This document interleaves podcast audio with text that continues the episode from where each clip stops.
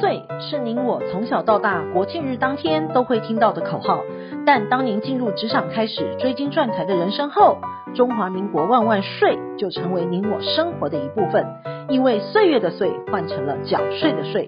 纳税是人民的义务，但节税是您我的权利。所以唯有正面对战，才有博胜的机会。聪明的您，就是要有强大的应税智商。每周二与五，Cindy 都会与您在空中一起练税功，也欢迎大家持续练功。想睡的听众们，大家好，欢迎回到想睡的单元。本周的新闻重点有五则，提供重点摘要给您。第一，新制上路，民法成年下修至十八岁，牵动六大税负。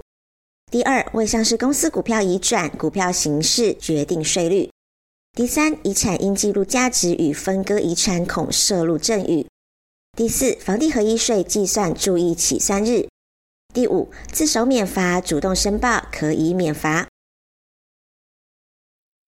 第一，新制上路，民法成年下修至十八岁，牵动六大税负。从今年起，民法下修成年年龄到十八岁，个人在租税优惠时将产生影响。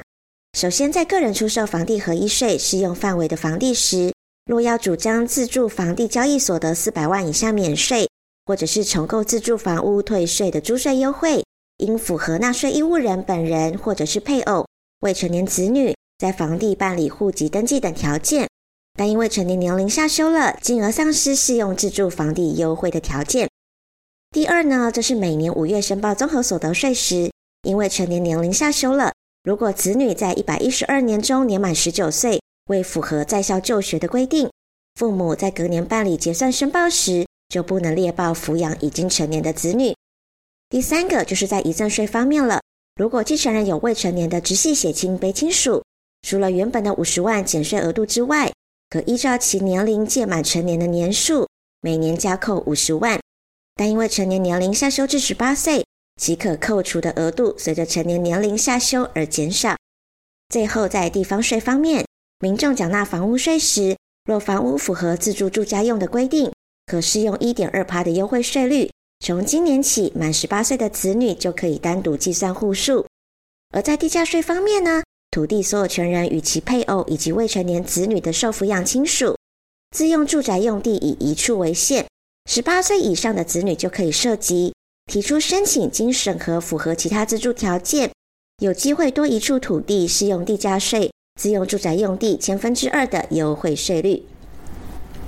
第二，为上市公司股票移转，票形式决定税率。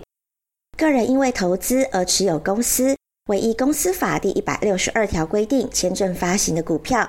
因该股份非属证券交易条例第一条第二项规定的有价证券，个人出售上述股票时，无需课征证交税，而是属于个人财产交易的性质。应以交易时的成本价额减除取得该股份的成本以及必要费用后的余额为财产交易所得，申报缴纳个人综合所得税。第三，遗产应计入价值与分割遗产恐涉入赠与。依照遗赠税法第二十条第一项第六款的规定，配偶间相互赠与的财产免课征赠与税，但依照同法第十五条的规定，若赠与人在赠与后两年内死亡，该财产仍会被视为被继承人的遗产，应以被继承人死亡时该财产的实价并入遗产总额课征遗产税。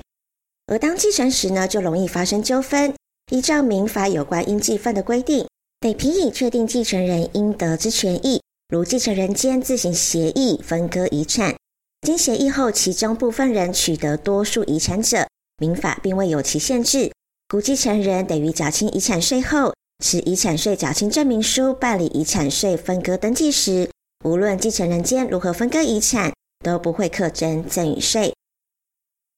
第四，房地合一税计算注意起算日。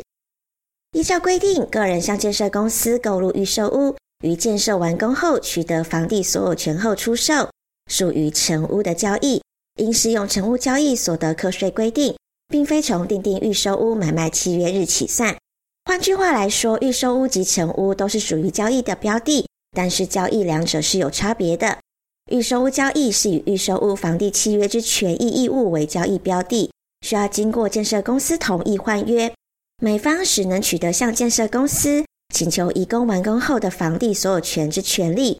成屋交易呢，则是以房地所有权为交易标的，买方向卖方请求移转房地所有权。若购物的预售屋属于交屋后再出售的成屋，交易成屋的持有期间，应从取得房地所有权登记日起算，至完工交易房地所有权移转登记日为止，不得并计预售屋持有的期间。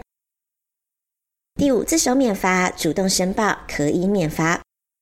网络交易商机大，除了店家之外，不少团购主也加入抢食这块网络的大饼。但是要注意课税的规定。根据营业税法的规定，只要贩售商品的行为是经常性的，就是属于营业行为，需要合法设立登记。但若只是贩售家里的二手商品，当然不属于营业税的课税范围。但若一个月的营业额超过八万元，就必须要办理营业登记；一个月的营业额超过二十万，就必须要开立发票。但有些团购主可能知道需要设立登记，但还是会心存侥幸，觉得国税局不一定查得到。等到收到通知时，往往都会吓一跳，